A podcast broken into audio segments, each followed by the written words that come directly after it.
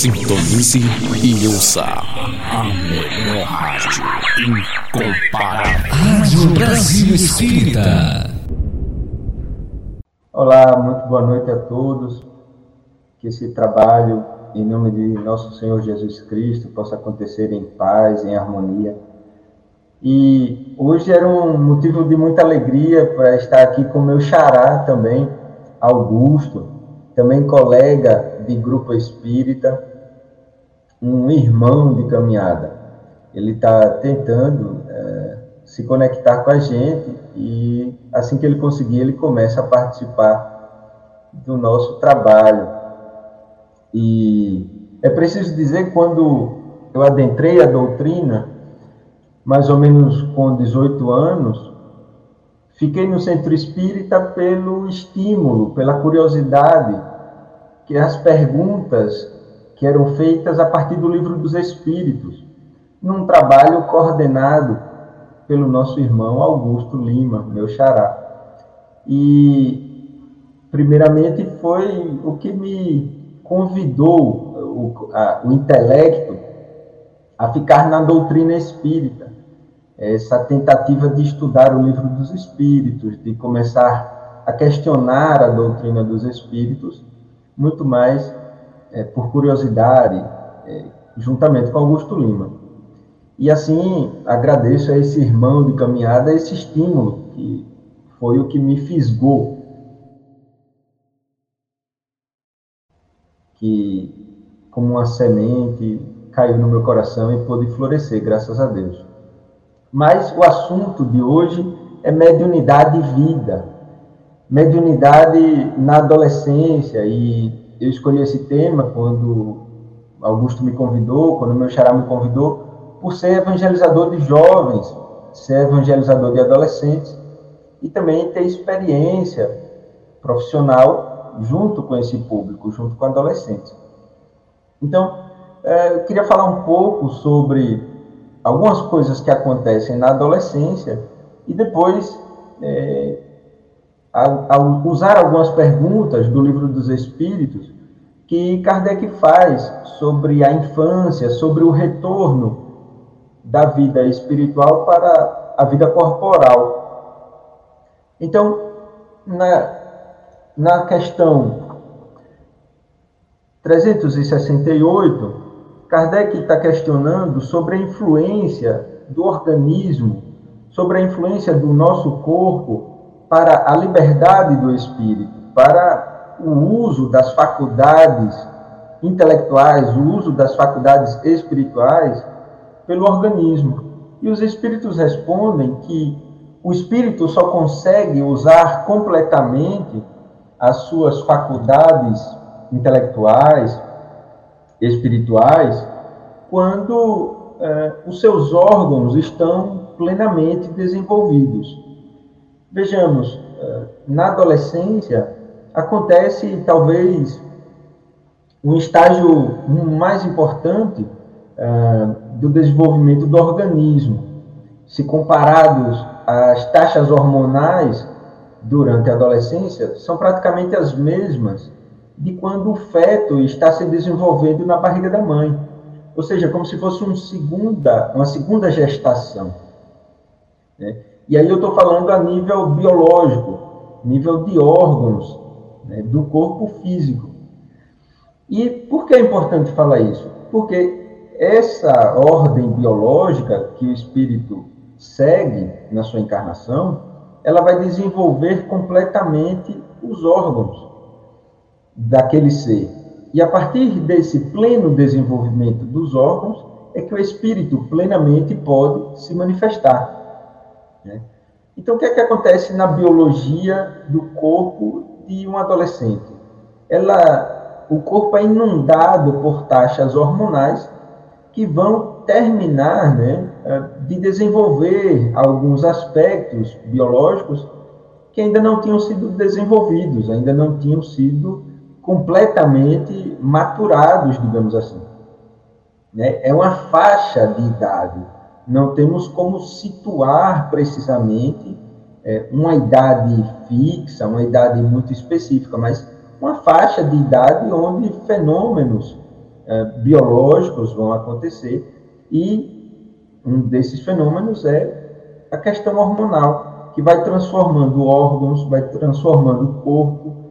E a partir daí a gente pode observar também um fenômeno psicológico, porque essa mudança hormonal é, vai afetar o psiquismo, vai afetar as emoções, vai afetar os sentimentos e toda uma maneira de ser e estar no mundo daquele jovem adolescente, né? E é muito nítido isso que uma alteração pequena ainda ah, nos hormônios afetam, transformam as nossas emoções, transformam o nosso psiquismo. Não é à toa que a psiquiatria já hoje em dia consegue localizar que muitas depressões, por exemplo, têm causa hormonal. Ou seja, o que eu quero dizer com isso é que muitas vezes o hormônio é causa de uma variação psíquica. E isso acontece, lógico, na adolescência, quando o jovem está passando por essa descarga tão grande de hormônio. Então, nesse psiquismo, começam a surgir uma outra maneira de olhar o mundo, uma outra maneira de estar no mundo, uma outra maneira de se relacionar com esse mundo. Eis o psiquismo do adolescente se manifestando. Até então, eu estou falando de biologia, de psicologia. E também é importante dizermos que o adolescente, socialmente, ele se transforma também. Ele começa a andar em tribos, começa a andar com a sua turma, né? E começa a seguir a moda que mais se identifica. Numa tentativa de construir para si uma identidade, uma personalidade, um caráter, uma vida própria. Essa é a busca do adolescente. Né? E o que é que isso desencadeia muitas vezes nas famílias? Né? Em algumas famílias superprotetoras, é nessa época que o adolescente talvez vá tentar transgredir as regras, ou vai tentar quebrar algumas regras, e aí vou tentar desenvolver depois um perigo uh, para uma mediunidade é, mais ostensiva, e um perigo para uma mediunidade de maior sugestão, porque uh, nesse pensamento de transgredir as regras, na verdade o adolescente está simplesmente querendo enviar uma mensagem aos seus pais, aqueles que o cuidam, de que ele tem personalidade própria. Ou seja, eu transgrido as leis, pensa o adolescente. Eu transgrido as regras estabelecidas pela minha família, pelos meus pais, para mostrar que eu tenho personalidade própria, para demonstrar que eu sou o dono do meu próprio nariz. E aí, nessa intenção de transgredir, é quando o adolescente pode se reunir em grupos que tenham o mesmo objetivo. E assim, conhecemos tantos e quantos casos de vandalismo, de agressões até, como é notório e conhecido. Também é preciso dizer que uma família superprotetora pode ter como consequência, talvez, um adolescente de personalidade insegura, de personalidade talvez muito tímida, que não consegue mais se relacionar sem ter como referência o que os pais determinam. Eis aí uma questão muito delicada, onde não há regras de conduta, onde não há uh, uma norma a nos conduzir. É preciso haver o Evangelho, o guia, o modelo da humanidade que é Jesus.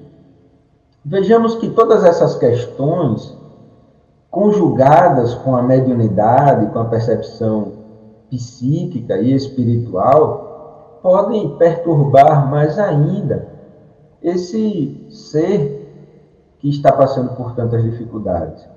Vejamos, quando Kardec pergunta aos espíritos sobre o que é que acontece na adolescência, o que é que acontece que esse espírito que reencarnou que até pouco tempo atrás era uma dócil criança, de repente se mostra muitas vezes perverso, cheio de maldade, cheio de respostas, enfim, tantos comportamentos que soam estranhos àquela criança doce e meiga que até uns anos atrás é, se encontrava sob os nossos cuidados. Os espíritos dão uma resposta até relativamente longa comparada com outras respostas no livro dos espíritos. Os espíritos vão responder que uh, é na adolescência onde o espírito se manifesta plenamente, com todas as suas características. Ora, se o espírito para se manifestar depende do corpo biológico e do pleno funcionamento dos órgãos, é claro que o espírito só se manifestará quando esses órgãos estiverem plenamente desenvolvidos. E quando é que isso acontece? Depois, né, já no final da adolescência ali no meio, para o final da adolescência, o corpo já está praticamente, plenamente desenvolvido, os seus órgãos, e aí é quando o espírito poderá se manifestar em toda a sua plenitude, com todas as características que traz, muitas vezes, de outras vidas, com todas as características de outras experiências terrenas, muitas vezes. E aqueles afetos que ficaram guardados e estão esquecidos pela misericórdia divina, não será lembrado o fato que gerou a emoção, mas a emoção fica guardada. Então, muitas vezes na adolescência, que os filhos renegam os pais, não querem mais é, manter conversa com os pais, não querem mais manter um contato mais próximo com os pais, muitas vezes por, por se lembrar, né, por reativar um ódio de outras vidas, uma, uma falta de afetividade de outras vidas. Então, é aí que a mediunidade pode começar a aflorar. Veja, é preciso estabelecer uma diferença com relação à mediunidade. Porque muito se imagina que mediunidade só acontece no centro espírita. Muito se imagina que mediunidade só acontece numa reunião mediúnica.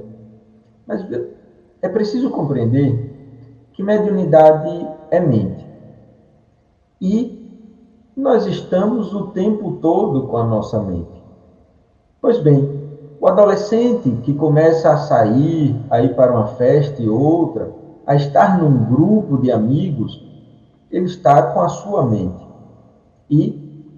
Em outra questão do livro dos Espíritos, Kardec questiona o quanto os espíritos nos influenciam, e fica claro que os espíritos, na maioria do tempo, são eles quem nos conduzem, são eles que nos dirigem. Portanto, é preciso compreender que esse adolescente está sujeito, está suscetível a receber orientações mediúnicas, orientações espirituais, que nem sempre serão do seu anjo da guarda, nem sempre serão para o melhor, pois quando se inclui naquele grupo, quando se aproxima de outros jovens que almejam, que tentam também transgredir, é possível que esse adolescente vá transgredir é possível que esse adolescente também vá né, cometer alguma transgressão, algum crime, algum vandalismo. Então, mediunidade, dizendo assim, não está restrito ao centro espírita. Não está restrito a uma reunião mediúnica. O tempo todo estamos sendo influenciados, sendo conduzidos, estamos sendo inspirados por espíritos, seja o nosso guia espiritual, ou seja, o nosso obsessor. E o que é que acontece com o adolescente? Como o adolescente está agora, né, é, plenamente com seus órgãos biológicos desenvolvidos e o espírito se manifestando em sua plenitude, se é um espírito comprometido com a mediunidade, muito provavelmente é nessa época, é nesse momento que vão começar a acontecer fenômenos mediúnicos na vida daquele adolescente. Muitas vezes uma sensibilidade extremada, e aí o cuidado que é preciso ter com famílias que não são espíritas, porque vão achar que aquilo é frescura, que aquilo não faz sentido, quando na verdade o adolescente está passando por um processo de afloramento, de um certo desenvolvimento da sua mediunidade, consequência do desenvolvimento dos seus órgãos do corpo biológico. Então, chegam aos centros espíritas muitos adolescentes, muitos jovens, e alguns deles até de forma independente, de forma individual, que nos afirmam que os pais não sabem que eles estão ali. Os pais não conhecem a doutrina espírita e não aceitam que ele frequente o centro espírita. Veja, é um quadro delicado, mas que acontece com certa frequência, porque o adolescente hoje, quando reconhece sintomas de mediunidade e pesquisa e consegue identificar isso, procura ajuda. Procura ajuda no centro espírita, procura ajuda às vezes numa live como essa, numa transmissão no YouTube, para entender melhor o que está acontecendo com ele, para poder compreender esses fatos que a mediunidade traz, essa sensibilidade extrema, né? muitas vezes visualizações de espíritos, muitas vezes sensação de presença espiritual, quando não a presença do guia espiritual ou a presença do obsessor perturbando né, aquela família. Então é preciso ter muito cuidado nessa abordagem para não distanciar ainda mais o adolescente da sua família. Porque é nessa hora que a família, o apoio familiar, é o mais importante. Outra situação também que eu gostaria de comentar é quando o obsessor da família, querendo perturbar a paz do ambiente, a paz daquele lar, daquela casa, acaba encontrando na sensibilidade do adolescente e no seu comportamento talvez controverso, acaba encontrando ali um meio de perturbar a paz, de perturbar a residência, perturbar a casa, de perturbar as relações familiares como um todo. É aí que o adolescente acaba se tornando vítima de uma obsessão por ser o mais sensível, por ser o mais delicado, por estar mais aberto àquela influência. E aí se torna o bode expiatório da família. A família inteira fica contra aquele jovem, aquele adolescente, simplesmente porque ele está mais acessível à espiritualidade. Infelizmente, uma espiritualidade ainda ignorante, que ainda não compreendeu a lei a lei de amor que rege o nosso universo, o nosso planeta também. Essa lei onde só o amor constrói e o ódio se destrói por si mesmo. Então, só um espírito que ainda não compreendeu essa lei para desejar perturbar, para desejar maltratar uma família. Muitas, muitas adolescentes, né, muitos jovens, é, me questionam às vezes qual é o momento, se a partir do, de adentrar uma casa espírita, a partir do momento que se começa a, a frequentar uma casa espírita, seria o momento adequado para iniciar a prática mediúnica. Né? Pois bem, o adolescente pensa assim: já que eu tenho essa sensibilidade, já que eu tenho esse poder na minha mão de comunicação com os espíritos, já que eu tenho essa possibilidade né, e essa sensibilidade, e o intuito reencarnatório dessa programação mediúnica na minha vida é para eu trabalhar no bem, então que eu possa começar o quanto antes.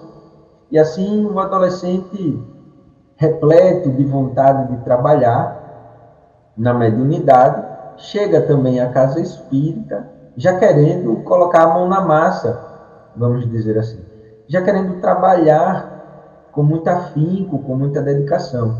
Veja, é preciso esperar, como nos diz os espíritos na questão de Kardec, é preciso aguardar que a espiritualidade, é preciso aguardar que a biologia também coopere para o trabalho.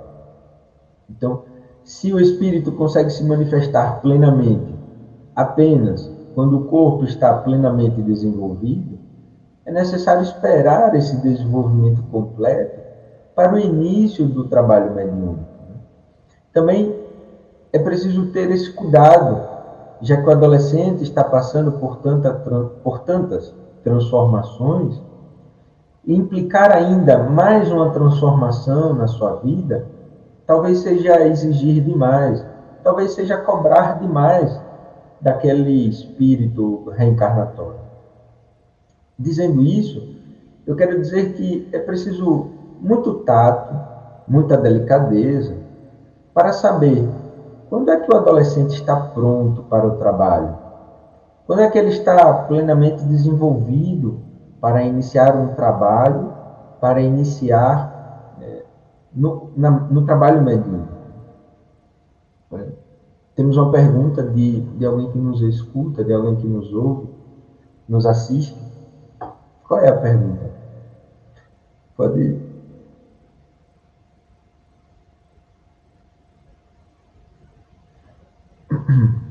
A Norma pergunta: por isso acontece muito suicídio entre os adolescentes? Também. Vejamos que é, o suicídio é uma temática muito delicada. Né? é uma temática que acontece em todas as fases da vida. Né? E por que na adolescência a gente encontra mais casos de suicídio? Porque as estatísticas nos mostram que a adolescência e outros setores da vida, né, não só adolescentes, mas algumas, algumas profissões, alguns setores da vida, eles a, apresentam maior índice de suicídio. Na adolescência, uh, o maior índice de suicídio é devido a todas essas transformações que o adolescente passa, sem saber por que está passando por aquilo e sem ter apoio. Né? Todo e qualquer suicídio não é uma tentativa de retirar a vida, mas uma tentativa de retirar o sofrimento da vida. Logo, se a pessoa não vê esperança, se a pessoa não vê motivo para tentar sair do sofrimento, ou esperança de sair do sofrimento, o suicídio começa a se transformar numa possibilidade muito mais confortável para sair do sofrimento. Então é natural, quando a gente não conhece as possibilidades que a vida tem, quando um adolescente ainda muito jovem ainda não sabe que tem muita coisa pela frente para viver, é natural ele pensar que, com aquele sofrimento todo, sem o apoio da família, sem o apoio social do seu grupo, né, que ele tente o suicídio. Quando esse suicídio está associado né, a uma mediunidade mais aflorada, quando esse suicídio está associado a uma obsessão mais séria, a coisa fica ainda mais grave, né? Porque nós temos aí uma mediunidade desregulada, uma sugestão espiritual para que o suicídio acontecesse. Quando possivelmente isso seria facilmente resolvido né? com a educação, a educação religiosa, talvez, uma educação de apoio, né? poderia solucionar esse problema. Então, o adolescente inevitavelmente, ele está passando por algum momento difícil. Ele está passando por algum grau de sofrimento. O que a casa espírita precisa fazer é acolher, conduzir a um grupo de jovens, de adolescentes, para que ele possa se integrar a outros adolescentes como ele, possa perguntar, possa se sentir participante né, do Evangelho de Jesus. Assim como a família também precisa estar perto do adolescente. Assim como a família também precisa dar atenção, que é diferente de cortar as asas. Muitas vezes pensamos que cortar as asas é o melhor a se fazer, mas aí você está dando limitações e não limites. É diferente. Eu posso dar limites a uma pessoa sem precisar lhe dar limitações. Se eu dou limitações a um adolescente, provavelmente ele vai construir e vai levar essas limitações para o resto da sua vida. É diferente quando eu dou limites. Quando eu dou limites, eu estou ensinando até onde ele pode ir com segurança e para onde ele pode retornar. Mas os familiares do adolescente que não compreendem isso, que começam uma guerra contra aquele adolescente que quer, no fundo, se individualizar. No fundo, o adolescente quer mostrar que ele tem sua própria individualidade, sua própria personalidade. E assim, a família que não permite isso, não acolhe esse processo delicado da adolescência, acaba muitas vezes afastando aquele jovem acaba afastando muitas vezes afetivamente aquele jovem adolescente do nosso do nosso convívio. E aí fica propício realmente ao suicídio, por não encontrar apoio nem na família, nem nos amigos? Nem na espiritualidade. Não sei se respondia a, a nossa irmã que perguntou sobre o suicídio na adolescência, que é realmente um dado, uma estatística muito assustadora quando a gente se percebe quantos adolescentes tiram a própria vida né? por não encontrar esperança de poder vencer essa fase tão difícil e tão delicada. Então, mas voltando ao raciocínio que eu comentava, a delicadeza de esperar o momento correto para que o trabalho mediúnico propriamente dito possa acontecer. Então, o que é preciso é orientar a família, junto com o adolescente, para que essa família como um todo possa se aproximar de Jesus. E muitas vezes, o adolescente que chega à casa espírita sozinho, de forma independente, digamos assim, ele vai precisar de ainda mais força para se aproximar de Jesus. E com certeza ele será acolhido. Com certeza ele chegará. Né? Para que o centro espírita possa conduzir essa família da melhor forma. Principalmente quando a mediunidade é muito ostensiva, quando a mediunidade permite que fenômenos físicos ocorram, muitas vezes sem que o adolescente saiba o que está acontecendo. Muitas vezes a família está sofrendo né, invasão no seu lar, está sofrendo fenômenos físicos, realmente de materialização, às vezes, do próprio obsessor da família, e não sabe o que fazer. E o adolescente acaba se tornando culpado por ser ele o médium da família. Né? Então, é preciso ter compreensão nesse momento. É preciso ter cautela nesse momento para conduzir esse jovem, essa família para um lugar de paz, de tranquilidade, juntamente com o nosso evangelho, o evangelho de Jesus.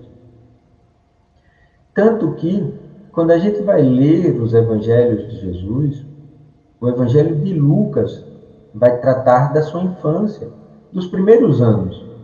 Mas depois nada é dito sobre a adolescência do mestre, o que acabou criando muitas confusões, muitas fábulas, inclusive, né? e muitas teorias do que teria acontecido com Jesus. Quando lemos o livro Boa Nova, Humberto de Campos, através do nosso irmão Chico Xavier, nos esclarece que Jesus ficou com a sua família. Então veja, se Jesus é o nosso exemplo, modelo e guia, e se ele, naquele momento da adolescência, até o início do seu ministério, ficou com a sua família, É porque esse é o exemplo a ser seguido. Que possamos ter na nossa família esse acolhimento acolhimento desses jovens, acolhimento desses adolescentes, acolhimento desse ser que está em transformação para chegar aqui à Terra, para, para aproveitar a sua encarnação. Né? Então, que possamos compreender esse exemplo que Jesus nos oferece né? e que possamos também oferecer às famílias que chegam às casas espíritas, aos jovens, aos adolescentes que chegam a qualquer instituição religiosa, não importa, com a mediunidade aflorada também, que possamos acolher e que eles se sintam acolhidos, porque mediunidade, no fundo, é a mente. E todos nós possuímos essa mente, todos nós estamos de posse da nossa consciência.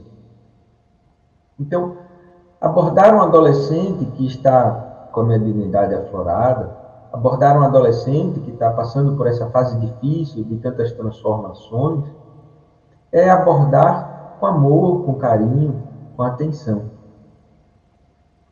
Sim, Norma, pois é, às vezes por falta de apoio, às vezes por falta de caridade da própria, da própria família. Isso acaba acontecendo. Mas é preciso, justamente, ter esse momento familiar, onde é preciso esclarecer ao jovem, é preciso esclarecer ao adolescente que isso é uma fase, que é uma fase passageira, por mais difícil que pareça, por mais estranho que pareça, vai passar. E a família precisa acolher, apoiar, como nos ensina Jesus, amar o próximo como a si mesmo, amar a Deus sobre todas as coisas e amar a si mesmo principalmente. Porque no fundo o exercício da adolescência é aprender a se amar, aprender a se cuidar. Porque esse adolescente que sai da infância, onde ele era cuidado, onde existiam responsáveis por ele, e agora ele vai começar em breve uma vida adulta, onde ele é o responsável por ele mesmo, está passando por essa transição. É a transição da autonomia. É passar de um estágio onde cuidavam de mim para um estágio onde eu vou cuidar de mim. Então, esse desenvolvimento do autocuidado, esse desenvolvimento da individualidade, da personalidade própria, também passa por aí.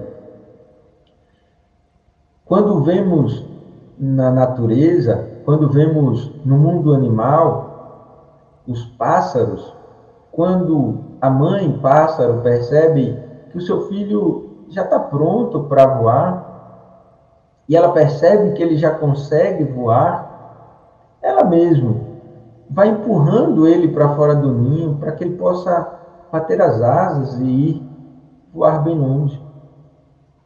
Veja, isso é uma metáfora muito interessante porque nos mostra que na própria natureza, quando estamos prontos, precisamos voar por conta própria, apesar de sabermos o retorno, apesar de sabermos o ninho onde podemos nos aconchegar na nossa família. Né? E isso é um processo que o adolescente está passando, inclusive com a mediunidade também. Então, quando a gente ama, é lógico que a gente quer ver a pessoa voando cada vez mais alto, a pessoa se desenvolvendo, a sua autonomia, a sua personalidade, a sua individualidade, e cada vez sendo mais e melhor. É por isso que a adolescência é uma fase tão delicada, tão complicada, e é preciso muito amor, muito evangelho para poder transformar esses corações que ainda não entendem bem o que está acontecendo com eles, ainda não percebem muito bem as transformações e para onde essas transformações vão levar tantos conflitos que surgem, é preciso muito acolhimento, muito cuidado, muito carinho, para que possamos transmitir para esses jovens que eles também podem se cuidar, se responsabilizar pelas suas vidas. E, dentre esses aspectos, a religiosidade. Quantos jovens que adentram uma religião e ali criam raízes no seu coração, e depois se desenvolvem. Temos o exemplo de Chico. 14 anos Emmanuel aparece para Chico, um jovem. E ali Chico começa, né, o seu ministério. Divaldo, que desde muito cedo via, conversava, se relacionava com os espíritos, e na sua juventude também. Vejamos que é preciso ver que na história do nosso planeta, inclusive, os jovens são responsáveis por grandes transformações. Martin Luther King, quando começou na sua luta pelos direitos civis na América do Norte, era jovem ainda. Mahatma Gandhi, quando compreendeu que a resistência pacífica era uma possibilidade a um movimento jovem pela libertação da Índia, também era um jovem recém-formado, advogado, que tinha vivido na Inglaterra. Ou seja, o que eu quero dizer com isso é que o jovem que tem essa sua força, conduzida para o bem, pode transformar muito a realidade, pode transformar em muito né, a sociedade onde a gente vive. Mas esse esforço, essa força, precisa estar preenchida pelo amor. E esse amor nos dá o exemplo máximo, Jesus Cristo. Então, pelo visto, o nosso irmão não, não conseguiu se conectar. Era mais ou menos isso que eu tinha preparado. Também vinha na expectativa do bate-papo com esse meu xará, esse meu irmão querido, e, e parceiro, inclusive, de casa espírita também, né, que muito nos alegra sempre né, no nosso convívio. É, espero ter compreendido o tema da adolescência, compreendido que é preciso ter cuidado também com a mediunidade dos jovens, e assim espero ter esclarecido. E quando a família não quer ajuda, fica mais difícil. Pois é, veja, Norma, mas aí nós estamos diante de uma questão que o adolescente ele já tem certa individualidade e ele já consegue ir ao centro espírita pedir ajuda. Muitos casos né, que eu tenho conhecido do jovem que diz: Olha, a minha família não sabe que eu vim, ela não aceita o espiritismo, mas eu, por conta da mediunidade, sei que a minha missão estará aqui no espiritismo. E é preciso esclarecer: não é possível uma distância numa família onde o evangelho já se enraizou. Por isso a importância do evangelho no lar, que a doutrina espírita tanto recomenda, para poder manter a família próxima, a família unida, cada vez mais, sob a luz do nosso divino mestre Jesus. Então, que possamos levar o evangelho cada vez mais aos jovens, aos adolescentes, e que as famílias levem as suas crianças para a evangelização, pois quando chegar a fase da adolescência, aquele coração já está mais tranquilo, já sabe que Jesus veio a essa terra e como Jesus nos disse, eu venci o mundo, vós podeis vencer também. Que os jovens possam compreender que eles também podem vencer o mundo, apesar de parecer tão difícil essa empreitada todos que nos assistem, todos que vão nos assistir, possam experimentar essa paz que Jesus nos deixa por herança, essa tranquilidade que o Evangelho nos dá cotidianamente. Podamos, possamos ter no nosso coração esse convívio com o nosso anjo da guarda, esse mensageiro de Deus em nossas vidas. Que hoje e sempre a paz esteja com todos. E que assim seja. Você está na primeira web rádio espírita de Alagoas. Iluminando consciências. Rádio Brasil Espírita.